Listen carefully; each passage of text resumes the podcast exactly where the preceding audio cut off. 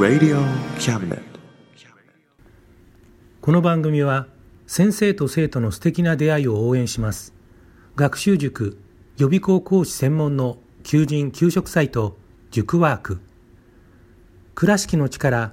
医学研究で社会にそして人々の健康に貢献する川崎医科大学衛生学。日本初日本国内のタイ情報フリーマガジン D マークマガジンタイ料理タイ雑貨タイ古式マッサージなどのお店情報が満載。タイのポータルサイトタイストリート。タレントや著名人のデザインも手掛けるクリエイターがあなたのブログを魅力的にリメイク。ブログ工房 by ワールドストリート。スマートフォンサイトアプリ Facebook 活用。Facebook デザインブックの著者がプロデュースする最新最適なウェブ戦略株式会社ワークス。T シャツプリントの SE カンパニーそして学生と社会人と外国人のちょっとユニークなコラムマガジン月刊キャムネットの提供で上海松江局松江大学城スタジオよりお送りします。上海松江大学城スタジオから釣りエンジニアがお伝えする车道山前必有路です。皆さんこんにちは。いかがお過ごしですか、えー、まずはですねやはりコロナの話題から、えー、お話ししなきゃいけないかなと思います、えー、日本でのコロナ感染が、え収束の兆しすら見えない状況に、え対してですね今年の帰国はもう完全に、え断念しました、え仕方がないですね、え先日も姉からですね連絡があって、え連休中、え熱が出てしまったと。で、え病院に行ったところですね、まあ、PCR 検査を受けるかということで、え受けたんですが、えまあ、結果的にはですね、え陰性だったんですけれども、えまあ、いつそのコロナに感染してもおかしくないような状況にあるわけですよね。えー、ということで、えー、まあ私がですね今日本に帰ったとしても、まあ、帰ることは帰れるとは思うんですけれどもその後ですね今度は逆に、えー、中国に入国するのが非常に面倒かなという気がします。今中国に入国する場合ですね入国前の入国日の5日前ですか？5日以内に、病院で、PCR 検査を受けて、問題がないと陰性の結果の証明書を、提出しないと入国させてもらえないと。で入国した後もですね、まあえー、隔離されるわけですね。えー、っていうようなことを考えるとですね、まあえー、行きはよいよい帰りは怖いみたいな感じで、えー、怖いというか、まあ、まあ、かなり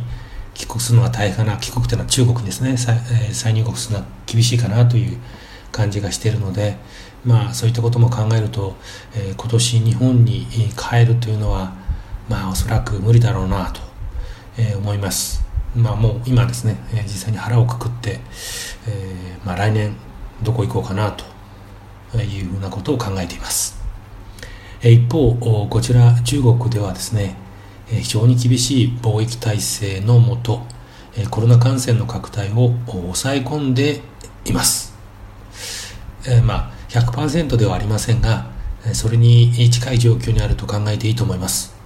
特に日本とかですねその他、まあ、アメリカとかですか国の感染拡大のニュースを見ていると、えー、こちら中国のですね感染者感染者の数がまあ、1桁とかですね、まあ、多くて2桁というのは、まあ、あのこんすごい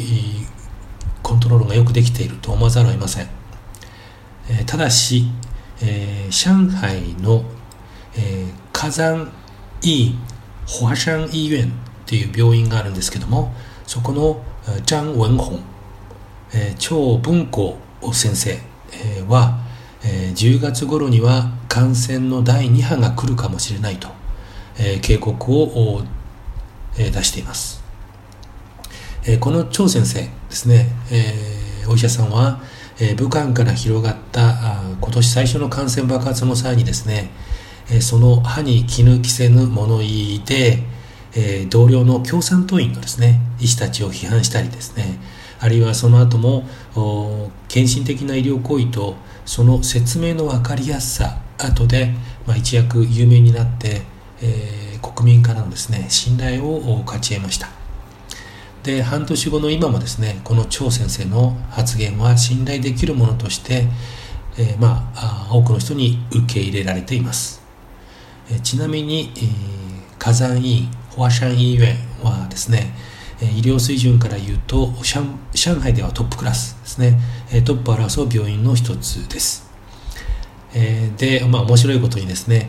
彼が有名になると SNS, SNS 上ではですねすぐにその彼の履歴などが暴露されました。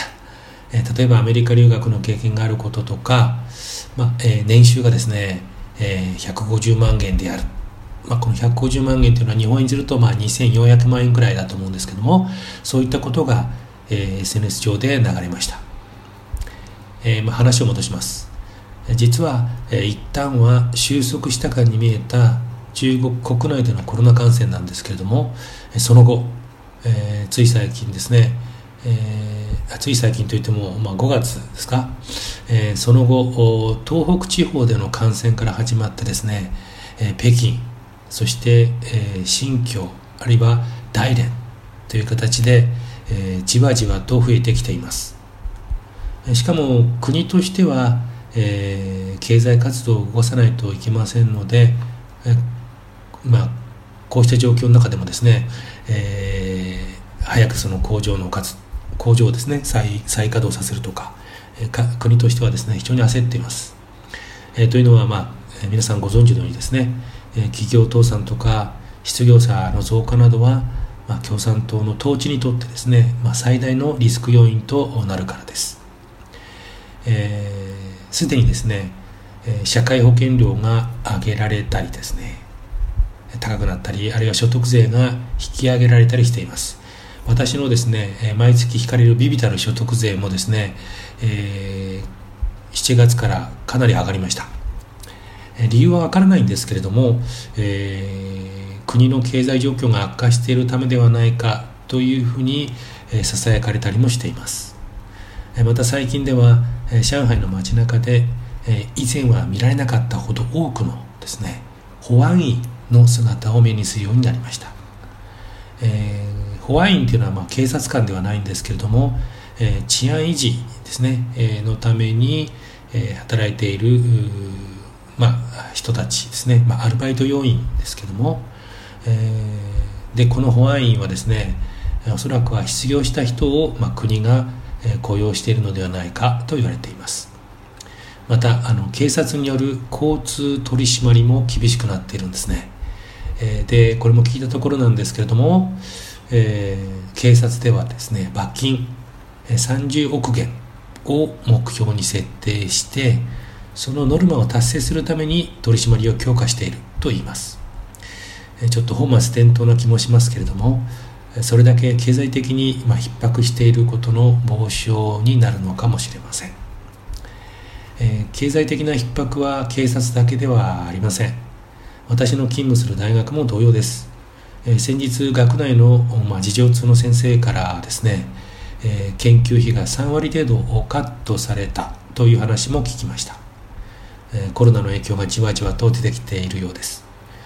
えただし今教員の給料ですね。は今のところ、え、ありがたいことに減額されてはいません。でもコロナ感染が長引けばですねこれも保証、ま、できない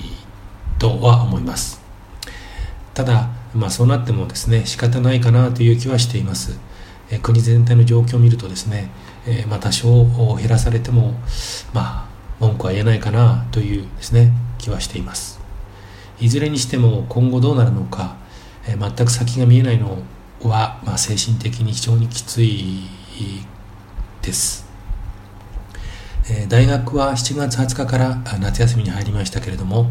上海を離れる人は大学への事前報告をしなければなりません。それで上海に帰ってきた時には自宅での隔離ですね。が必要になります、まあ、こんな状況だとですね特に用事がない限り、えー、まあ、外にですね旅行に行こうという気にはなりません、まあ、もちろんですね、えー、旅行に行きたいとで、まあ、言っている人もいますけれども私はですねちょっとまあいいかなという気はしますね、まあ、もちろん、えー、国の方でもですねそういった、まあ、私みたいに思う人ですね出るように期待してるんでしょうけれどもね。ついこの間のことです。あの会社に内緒で、えー、チベットに旅行に行って帰ってきた女性が、えー、上海に戻った後3日後に熱を出したんですね。でまあどうしても我慢できないということで仕方なく病院に行ったところ病院側にいろんなことを聞かれますよね。で、えー、そのまあ内容、まあ、チベット行ったことなども、え、話したんですけどもそれをですね会社の方に報告されてしまったんですね、えー、その結果女性は会社をクビになりました。解雇されてしまいました、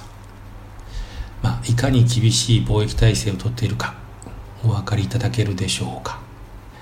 でもこれほど厳しくてもですね感染をゼロにできないんです。えー、まあ、これは国にとっては非常に頭の痛い話だと思います、9月から新学期なんですけれども、私の同僚の日本人の先生方はいまだに大学から、え入国について全く何の連絡も受けていないということです、え行けないと思うと行きたくなるのが人情ですよね。来年は必ずですね日本へ一時帰国するぞ。というかえ、したいです、え、さて、今日の2つ目の話題なんですけれども、えテーマで言うとですね、え離婚の際には、え従来と違って30日間の冷却期間を置かなければ離婚できないという法律が成立したという、えものです。ちょっと長くてすいません。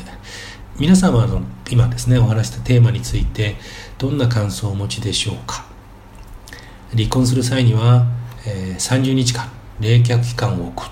ということですね。これが法律で、決められたというそういうテーマです。実はですね先学期、作文の授業でこれをテーマに書いた学生が6人ほどいました。いずれの作品も、えー、主張は同じなんですが、え、この法律はおかしいから反対するというものでした。で、えその作文の中からですね、え、状況がよくわかる内容のものをですね一遍だけちょっとですねご紹介します、えー、少しお付き合いいただけますか？じゃあちょっと読みますね、えー、まずタイトルなんですけども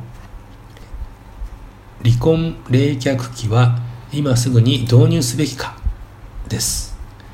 えー、じゃあ本文です。5月22日中華人民共和国法典、えー、草案第1077条。つまり離婚冷却期の法案は原案通り可決され人々の注目を集めた。2021年1月1日から離婚届を出してから法的な離婚が成立するまで30日の冷却期が設けられた。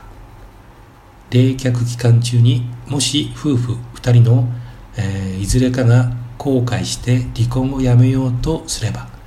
離婚手続きがすぐに中止となる。最大で2回の冷却期間がある。法案の初心最初の目的ですね。衝動的な離婚を防いで未成年者により良い家庭環境を維持する。提供することだが実際には離婚希望者の障害になる可能性があって実に不合理な法案だと思う。賛成者は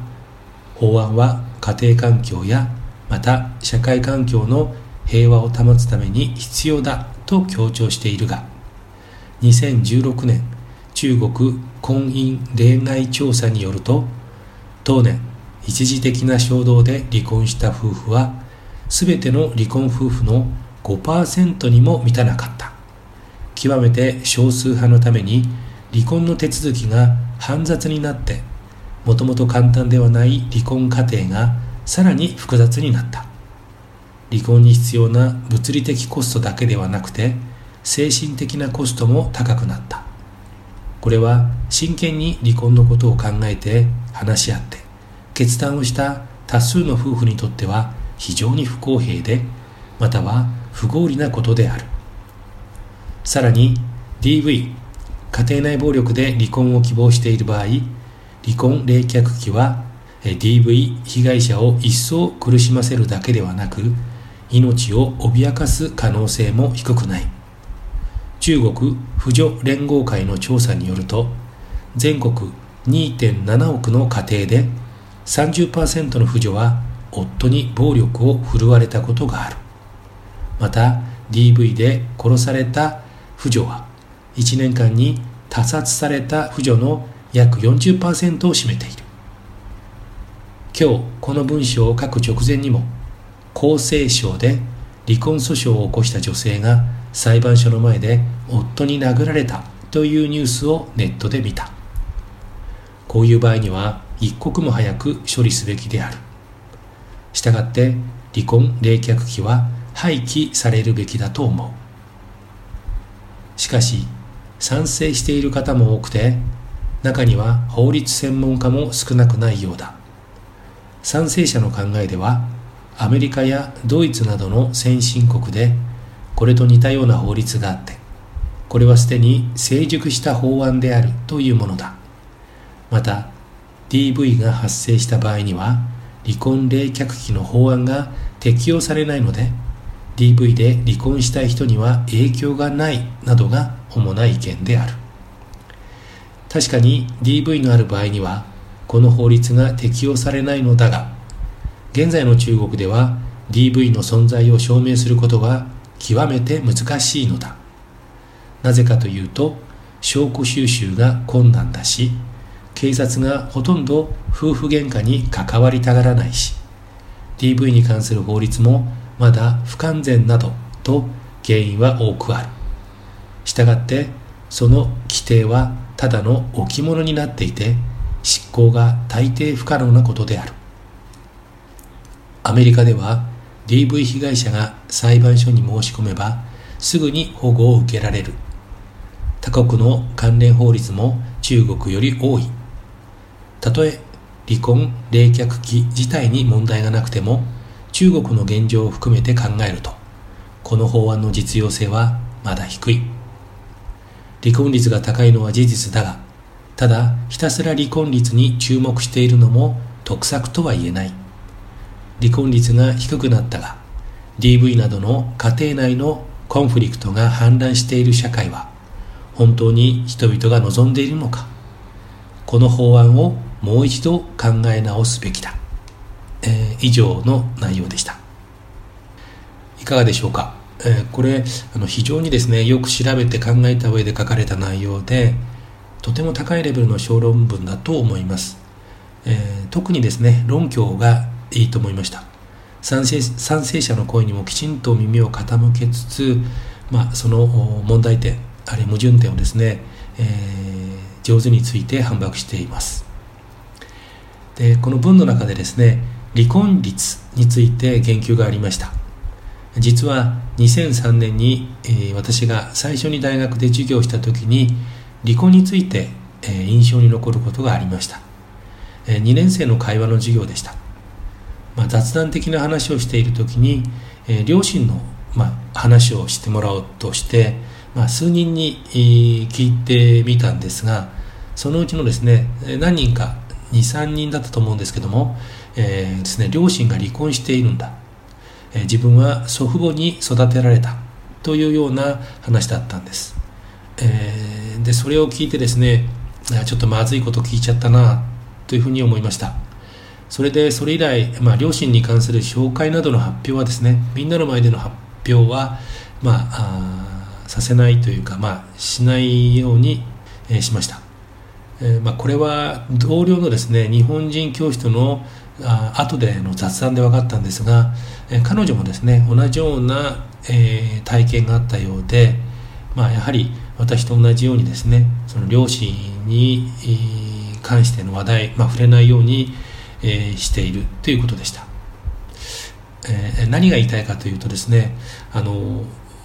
中国はですねどうやら日本以上に離婚の割合が高いのではないかという、印象を2003年の段階ですね持っていたということです。であのその離婚率なんですけれども2019年の統計を見ると、えー、中国の全国平均では43.55%となっています、えー、離婚率が最も高いのは天津市で、えー、離婚率は70.56% 2位は黒竜交渉の67.34%、えー、3位は吉林省で65.78%、えー、次に遼寧省の59.36%で、え、第5位にですね北京の57.33%が入っています。え、これほとんどですね、えー、全部北方ですね。中国の北にある、えー、省市になっています。じゃあ、えー、私の住んでいる上海はどうかっていうことですけども、えー、上海は第7位で、えー、離婚率は54.83%でした。で、えー、一方ですねこの同じ計算式で日本の離婚率を見ると、2018年の数字から計算するとですね35.08%となりました。上海よりもあるいは中国の平均値よりも低いんですけども35.08っていう数字は、えー、もうこの数字だけ見るとですねちょっとびっくりしますよね、えー、というのは実際には日本ではその離婚率の計算ですけども1000人あたりで離婚した人の割合を言っているんですね、えー、で、えー、これどういうことかっていうと、えー、結婚したうちのですねどれくらいの割合が離婚したかっていうことを指標にしてしまうと、まあ、その時々の婚姻件数が影響してしまうんですね、えつまりその離婚の件数は変わらないけども結婚する人が少なくなれば離婚率が高くなったりですね、えー、逆に、えー、逆のパターンでは、えー、まあ、ちょっとびっくりするぐらい低くなってしまったりとか、えまあ、その時々に影響を受けたりするのでそれで日本では、えまあ、違った計算式ですね。違った方式を用いて離婚率を出しています。それによると2019年の統計では日本のその1000人あたりの離婚率は1.7%になっています。で中国は1.8%若干高いですね。ちなみに韓国は2.1%でアメリカは2.5%となっています。さらに先進国以外で日本よりも離婚率が高いのはロシアと中国という結果になっています。えー、さて、えー、皆さんはですねこの結果をどうお考えになりますか？はい。ということでなんか非常に中途半端なところで終わりです。終わりになっちゃいますけども、えー、まあ、皆さんにですねこの離婚率、えについて少しですね、え中国の状況をお伝えして、えあとご興味がある方ですね、えちょっと日本の離婚率と合わせてですねこれが高いっていうのがどういうことを意味しているのかについてですね少し今考えてみていただければなと思います、えー、さてですね、えー、コロナそれから暑さとこれからですね大変な時期がまだまだ続きます。皆さんどうぞですねくれぐれもお体に、えー、気をつけて、え日々お過ごしください。今回もお聴きいただいてありがとうございました、えそれではまた次回。この番組は先生と生徒の素敵な出会いを応援します。学習塾予備校講師専門の求人・給食サイト塾ワーク。倉敷の力医学研究で社会にそして人々の健康に貢献する川崎医科大学衛生学。日本初。日本国内のタイ情報フリーマガジン D マークマガジン。タイ料理、タイ雑貨、タイ古式マッサージなどのお店情報が満載。タイのポータルサイトタイストリート。タレントや著名人のデザインも手掛けるクリエイターがあなたのブログを魅力的にリメイク。ブログ工房 by ワールドストリート。スマートフォンサイトアプリ。Facebook 活用。Facebook デザインブックの著者がプロデュースする。最新最適なウェブ戦略。株式会社ワークス。T シャツプリントの SE カンパニーそして学生と社会人と外国人のちょっとユニークなコラムマガジン月刊キャムネットの提供で上海松江局松江大学城スタジオよりお送りしました。Radio Cabinet.